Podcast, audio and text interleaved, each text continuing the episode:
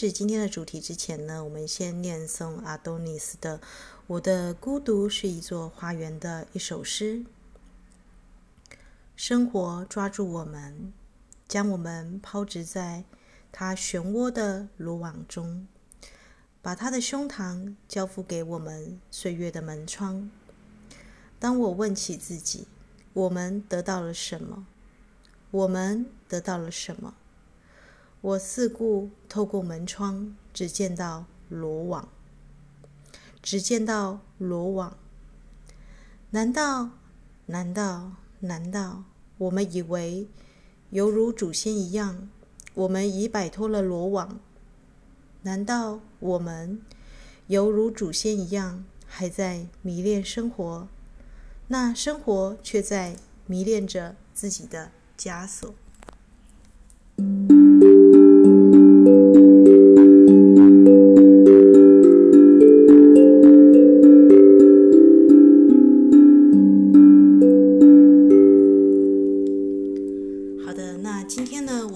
这首诗来谈这个啊、灵魂的前世与今生哦。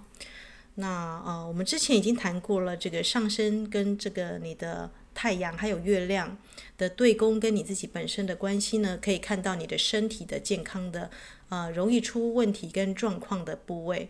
比方说，你可能是天蝎座，但是你有甲状腺肿的问题，那就是你的能量低落，可能跑到对宫的金牛座。那甲状腺呢，是金牛座控制的议题哦。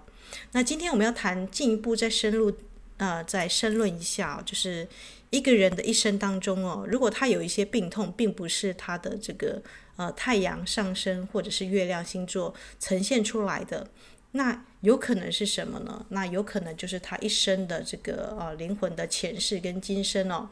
我们就说一个人的南北焦点。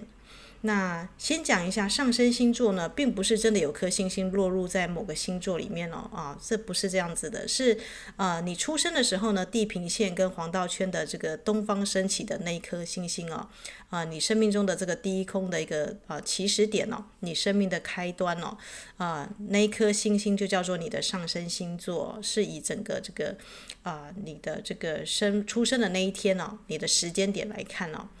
那上升呢，有个兄兄弟叫做下降哦，就是他一定是对宫走哦。那他呢，就是在他的啊，你的上升星座在哪里？比方说你的上升是狮子，那下降一定就是在他的对宫轴，就是水瓶哦。其实从上升呢，呃，跟下降可以看得到你的夫妻的感情哦，另外一半的状况哦。你的下降就是你的夫妻宫的一个状况。那我们今天要谈的是什么？一个人呢，要去哪里？他的过去是怎么来啊？灵魂的未来要前往哪里哦？其实一个星图最重要的哦，就是呃。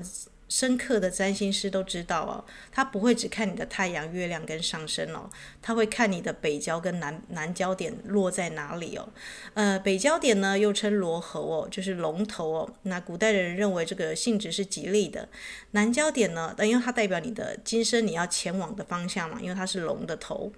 那呃，这个南焦点呢，就是忌都，就是龙尾啊。啊，古代人认为它性质比较凶一点，因为它代表你的前世的业力、卡玛，或者是你的习性跟惯性哦。那除非一个人他有自觉的去清理他的这个啊，有人认为南焦点的这个过去你要放下了，要割舍你的能力，不然你不自觉就会有那个习性嘛。可是呢，呃，在心理层面上呢，其实呢，他们两个，他们一定是对宫走哦。南焦点它是跟释放的能力有关系哦。那呃，也有可能某个人的这个行星跟你的南焦点有关嘛？那他对方可能受你的刺激，把那个能量释放出来哦。不过呢，这个南焦点因为它的惯性需要消除哦，所以这个凯龙星的大师啊啊，Melanie 啊，他有一个很贴切的比喻哦。他说呢，这个你。在前往这个北焦点，从龙尾到龙头的阶段，有点像爬梯子哦。我们一般人呢，灵修的呃自觉者越高，他会越爬得越高。可是呢，他会遇到一个问题哦，就是我们知道越焦点哦，就像玩这个蛇梯棋盘一样哦。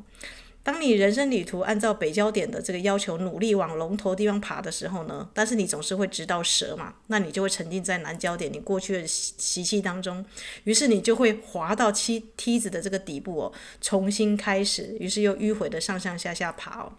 因为月焦点有个特别的地方，就是本身的运行是每十八点六天就走一度哦，也就是说它是以逆行的方向来移动哦。这就是为什么呢？我们的这个广播里面要跟大家鼓励一下，就是每一个满月跟新月哦，大家知道满月跟新月也都差不多相隔这个十五天哦。啊，你注意一下这个满月跟新月它落在哪里啊？针对这个来释放跟这个加强哦。那啊。我们的南北焦点呢，啊，它因为我们现在已经发现啊，这个新月跟满月呢，它就按照对宫轴来运作。那意味着什么呢？南北焦点轴其实隐含着回顾、消化跟清理哦，清理你的经验跟消化你的这个过去残骸的那个意识的一个能量哦。那北焦点是前进的方向与新挑战，南焦点呢是拖累你的需要清理的惯性跟习性，你的业力哦。这个，呃，我我有点用保养肌肤来讲，大家比较清楚哦。你的皮肤要好，不是猛烈的清洁就好，诶，你猛烈的清洁，你的肌。啊、皮肤会造成伤害。如果你没有涂一些保养品的话，让它吃一些滋养的部分哦。那同样的，你一昧的涂保养品，你不彻底清洁你的肌肤哦，就是我说的过去的，你肌肤一定有一些残妆残留的东西嘛。就是南交点呐、就是你过去累积的东西哦。所以倒垃圾、清空家里，跟把家里重新布置、装潢一下，这两件事情是同时并做的哦。那如果大家用这个哦，打扫家里、布置干净哦，你不可能把你家垃圾全部清空掉，然后你家就空空的，什么都不做吧，对不对？这就是北焦点，你必须要在今生呢打好你的蓝图啊，然后做一些工作，但这个工作可能是你不熟悉的。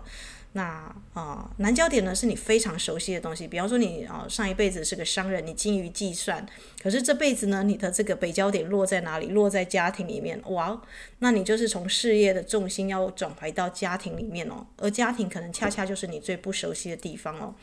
啊、所以每一个人的一生的功课，其实应该来说，比他上升跟太阳更重要的是看他的这个北焦点跟南焦点落在什么样的星座。那如果不清楚北交跟南交的一个意涵的话，就会像我们这个阿多尼斯刚才那首诗一样哦，生活会抓住我们，将我们抛掷在它漩涡的罗网。你会觉得你一直在上上下下，这个阶梯你好像没有尽头，无尽的回圈哦，好不容易上去了，又有什么东西扯下去哦，因为你南焦点的习性哦，会追着你。不放哦。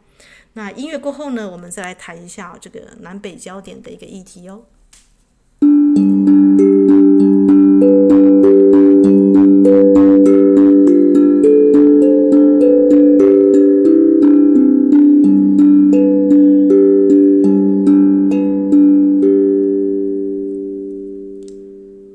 你是否认为真相在爱情中？在夜生育的一切中都是毒药。你是否见他来来往往、起起伏伏、狂暴、背信、身披不可能的外袍？那么幻象啊，我们礼泉的海洋，为什么我们不把身体献给他乖戾的欲念，献给他狂暴的欲念？无论他怎么样被人描述。无论他怎么样被人描摹、幻象啊，给我指路，请告诉我路在何方，请告诉我路在何方。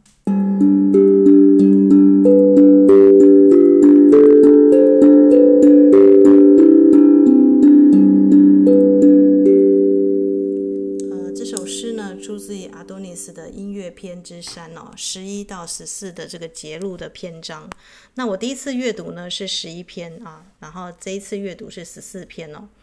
那不知道为什么，刚刚在午午梦的时候呢，有个声音告诉我，就是念阿多尼斯一百八十八页到一百八十九页的诗吧。结果我就起来就翻一下，原来这这两首诗呢，真的跟我们的南焦点跟北焦点的议题哦是很相关的。那这本诗集呢，叫《我的孤独是一座》。花园哦，是阿多尼斯的诗选哦，啊、这是叙利亚的诗人阿多尼斯哦。那我看到的是凤凰出版社的啊、出版集团出版的这个版本哦，所以有兴趣的朋友呢，可以在这个呃，如果你要克服克服你的孤独哦，或者是克服你的这个轮回的挑战的话，也许可以参考这个阿多尼斯的诗集哦。那再回到我们的这个南北焦点的议题哦，并不是你要完全的丢掉这个南焦点的习气哦，啊。应该说呢，这个有点像跷跷板一样哦。对宫轴呢，就是如果你的北焦点是母羊座，那南焦点一定是天平嘛。我们知道天平就是社交嘛，对不对？那天平座有个特质哦，就是 他老是去配合别人，要求一个平衡哦。可是他北交，我们说他龙头就落在母羊座，母羊座恰恰就是最不考虑别人的人哦。所以如果你是一个北焦点在母羊座的人的话，你就是必须要释放掉天平，你很了解熟悉的能量哦。啊，就是你必须要呢，呃，能够呢维持你天平的呃优雅跟柔软跟公平呢，然后能够坚定的表达自我意识哦，因为你可能呢是，如果你是一个天秤座啊，举刘德华来例为例好了，刘德华他可能很优雅，呃，有公众形象，呃，我只是假设而已哦，就是就希望不要有刘德华迷，呃，就是我只是抓一个这个名人来解析一下，如果他北焦点是落在牡羊座。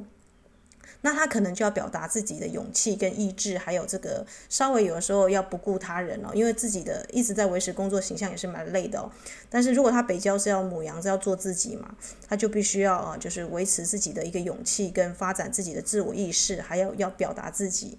那可是如果他恰好相反哦，他是北交在，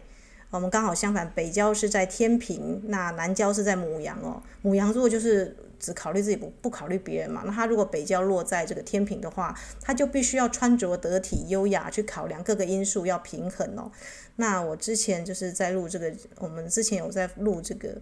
呃母羊座的新月的时候，不是跟大家分享《九九冒险野狼》嘛？这个乔鲁诺乔巴拿，我后来去查，原来他的他的这个生日啊，这个我们说的呃。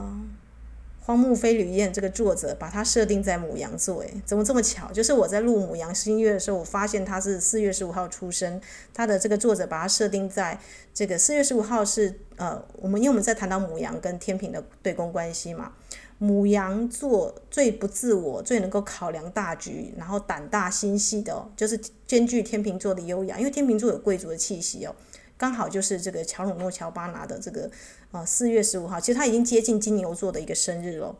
所以其实很有趣哦。就是如果你研究占星研究得很彻底，应该是说一个人越了解自己哦，啊自己的这个灵魂的组织成分哦，他会看得更清楚哦。那不管你是由生命灵数，或者是由这个南北焦点，还是你的上升月亮，这都是帮助你了解自己的情绪的阴暗面。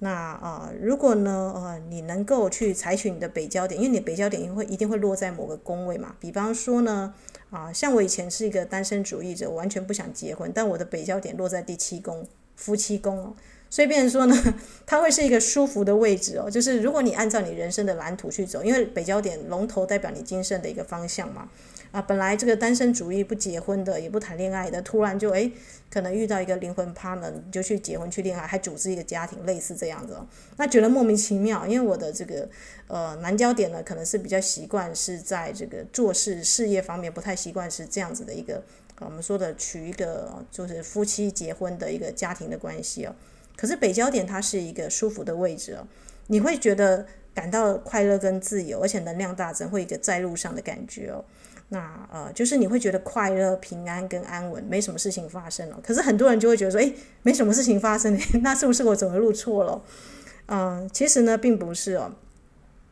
呃，你必须要相信自己的直觉哦。如果你本身呢，在某一条路上呢，是不幸福、不快乐的，即便你事业走到很高峰，但你的能量还是不稳哦，那就是表示你的北焦点你没有去克服它的一个议题啦。那呃，真正的一个人呢，他会活出啊他的北交点的一个一个状况啊。比方说，像我一直觉得我的 partner 很处女，一点都不像他的一个射手座。后来发现他北交就落在处女哦，就是。刚刚好，北焦点就是，比方说你要修博士论文好了，你的博士论文要修到啊、假设你的星座是你要修的，北交的议题就是你要修的毕业的关卡哦。如果今天一个人，就像我们在以刘德华来举例好了，如果他北焦点是在牡羊座，他必须要表达自己，他的最终毕业学分是这样，那他一直维持在这个天秤座的优雅，或者一直在配合别人，没有自己的声音，那你觉得他有没有过关啊、并没有。那如果他北焦点又落在不是事业，是在家庭上哦。哇，那他一整个发展事业的话，他会越来越呃吃力啊，应该这么讲，就是也许人家会看到他很很就是功成名就的那个地方，但是如果他的北郊是母羊又落在比方说落在第一宫好了，不要说落在一定落在夫妻宫或怎么样的，那他可能就是需要去克服他的这个这个议题这样子。那我们需要去跟大家强调一下，就是南北焦点呢，就是需要以轴点来看哦，它是看一组的，不是看一个宫的。比方说呢，母羊跟天秤，我们刚刚谈到这个刘德华状况，就是一组嘛，啊，就是如果你是母羊座，那你要克服的南北焦点一定是天秤座；那如果你是金牛座，那一定是跟天蝎绑在一起；你是射手，你一定跟双子座绑在一起哦。那你如果是巨蟹，你一定跟摩羯绑在一起哦。就是巨蟹的家庭跟摩羯事业一定是一组啦。然后那个呃母羊的自我跟天秤的这个他人人我关系一定会绑一组啦。然后狮子座呢跟水瓶座一定这个是精神呢还是物质上的领袖一定会绑在一组哦。那处女跟双鱼哈是梦幻还是物质也会绑在一组哦。很奇怪，大家会发现它恰恰好都是对宫的功课，对宫的功课就是最难的功课。比方说你要一个摩羯的女强人，你要她。落在巨蟹，要成为一个温柔小女人，要去做一个家庭家庭主妇，很完美的家庭主妇，这绝对是苦死那个摩羯座的女强人哦。因为对她来讲，事业上呼风唤雨，她可能前世假设她男焦点是在这个地方，她男前世可能是个大老板级的，她现在要来做一个呃家庭的主妇哦，对她来讲可能是最难的。可是呢，刚好在北焦点，如果是落在呃她的家庭，刚好是她舒服的位置哦，她可能会一下子有点茫然呃无无所措。啊，所以呢，如果我们看见我们的命运来来往往、起起伏伏啊，然后又经历了狂暴、背信、不可能的外跑，那一定是你需要去注意一下，像阿多尼斯说的，你要去注意一下你的这个南北焦点的一个议题哦。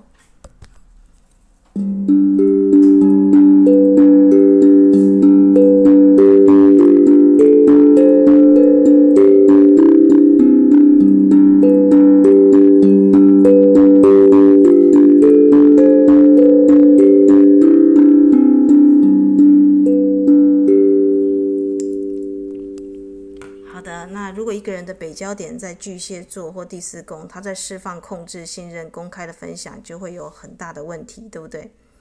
那所以呢，呃，今天呢就简单的讲一下，就是啊，南北焦点，其实他要讲的还可以很多啦，但是我想跟大家讲一下，就是我们的星盘没有绝对哦，但一个人哦，最终要看一个人的发展，还是要看他的一个前世跟今生哦。啊、所以真正专业的占星师解盘哦，是会综合你的这个，先看你的南北焦点，你的今生要往哪里走，过去是带着什么样的习性，再配合你的太阳上升跟月亮哦的相位来做一个解盘哦，这样才有一个哦同整的啊、比较好的一个观察。那我们不管走到哪个星座，基本上这个黄道十二宫哦，你看对宫的星座，它就是每个月的一个新月都一定会轮嘛，对不对？不管是轮这个我们说的狮子。啊，狮子跟水瓶，或者是这个射手跟双子，那去年日月食是轮这个巨蟹跟摩羯嘛，所以基本上只要你这个啊满月跟新月，你把握这个时间写许愿释放文啊，基本上你就已经在做这个梯子上的一个清理哦。那因为时间的关系呢，我们今天就录到这里哦。那祝福大家呢，在观察自己的前世今生的时候呢，啊，有更深刻的一个体会哦。